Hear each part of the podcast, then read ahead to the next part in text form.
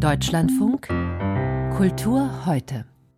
Ich werde Ihnen zeigen, zu was eine Frau fähig ist. Das Zitat von Artemisia Gentileschi hängt an der Wand in der Ausstellung, um die es nun geht, nämlich im Arp-Museum Rolands Eck. Kein Wunder, dass da Entdeckungen zu machen sind, denn über 50 Malerinnen aus der Zeit von 1500 bis 1900 werden dort seit heute präsentiert. Selbst Kenner und Interessierte haben diese Namen oft kaum gehört, die aber im goldenen Zeitalter Rembrandts sehr erfolgreich waren. In Kooperation mit dem Museum Thyssen-Bornemisza aus Madrid wird diese Schau nun gezeigt und Anja Reinhardt hat sie gesehen. Das Mittelalter war nicht so dunkel, wie es lange Zeit angenommen wurde, und Frauen, vor allem in der geistlichen Gemeinschaft, hatten durchaus eine Stimme. Eine der prominentesten war die Äbtissin Hildegard von Bingen, die auch vor dem Stauferkaiser Friedrich Barbarossa keine Angst hatte.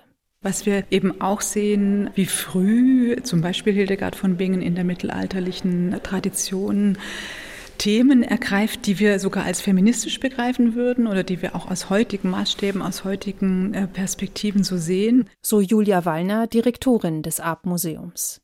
Hildegard von Bingen schrieb dem Kaiser des Heiligen Römischen Reiches gepfefferte Briefe und drohte ihm mit ewiger Verdammnis. Auch ihre Vorstellung der Welt kann durchaus als weiblich gedeutet werden. Ein Faksimile aus ihrem Codex Liber Scivias sieht fast aus wie eine Vulva. Immerhin hat die Benediktinerin und Universalgelehrte auch über den weiblichen Orgasmus geschrieben. So weit hergeholt ist die Interpretation vielleicht also gar nicht. Das finde ich eine der spannendsten Fragen, die in der Ausstellung äh, verhandelt wird. Gibt es so etwas wie einen weiblichen Blick? Gibt es weibliche Themen, ohne daraus Klassifizierung abzuleiten, ohne daraus eine Höherwertigkeit des einen Motivs über das andere oder die Höherwertigkeit der einen Gattung über die andere abzuleiten? Insofern ist es konsequent, dass hier ein Bogen über mehrere Jahrhunderte gespannt wird.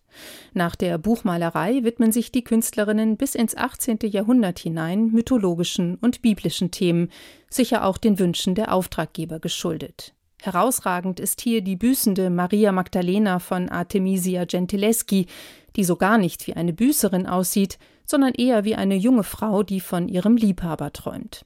Technisch sind auch die anderen Malerinnen brillant, aber die Radikalität Artemisias erreicht kaum eine.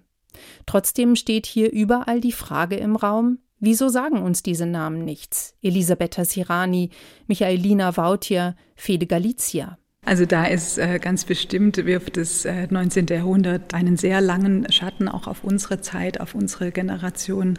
Sehr lange wurde festgehalten an einer Kunstgeschichte, die eigentlich ohne Biografien auskommt und äh, wo man eigentlich vielleicht auch aus einem Wunsch heraus dachte, Qualität setzt sich durch und damit gibt es etwas wie die erhabene Erzählung, die sich sozusagen allem entzieht, was wir an äh, menschlich messbaren äh, Standpunkten einbringen. Und wir merken eben immer mehr, auch in der Auseinandersetzung mit dem heutigen Kunstbetrieb, wie sehr eben Netzwerke zum Beispiel eine Rolle spielen, wie sehr der Betrieb selber, der Markt eine Rolle spielt. Der Schatten des bürgerlichen 19. Jahrhunderts ist die durchweg männliche Rezeption in den neu gegründeten Museen und an den Universitäten. Botticelli und Caravaggio wurden wiederentdeckt, aber keine Malerinnen, obwohl es viele gab und die zu ihrer Zeit nicht nur erfolgreich, sondern auch Mitglieder der großen Akademien waren, wie Anna Dorothea Terbusch.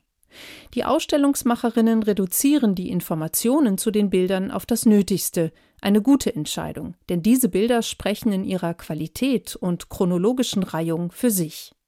Spannend wird es im letzten Raum, in dem rein weibliche Sphären gezeigt werden, mal heiter, wie mit Marie-Louise Petiers Wäscherinnen, mal intim und berührend, wenn Mary Cassett eine stillende Mutter malt. Julia Wallner. Für mich ist es eben auch das ein emanzipiertes Bild, weil da etwas ins Bild gesetzt wird, was eben nicht madonnenhaft oder überzeitlich verkörpert wird, sondern was eine Frau meint und was eine äh, sehr weibliche Situation zeigt, eben die dieses intimen Moments des Stillens. Eine klare, farblich klug akzentuierte Ausstellungsarchitektur und eine Auswahl an hochwertigen Leihgaben ergänzen die elf Bilder von Künstlerinnen aus der Sammlung Rau. Der Fokus auf bislang übersehene Frauen kann schnell modisch oder betulich wirken, nichts davon ist hier der Fall. Der größte Verdienst dieser Schau ist, dass Frauen hier nicht als Opfer gezeigt werden. Sagt Anja Reinhardt über Maestras. Das Artmuseum in Remagen zeigt Malerinnen aus fünf Jahrhunderten.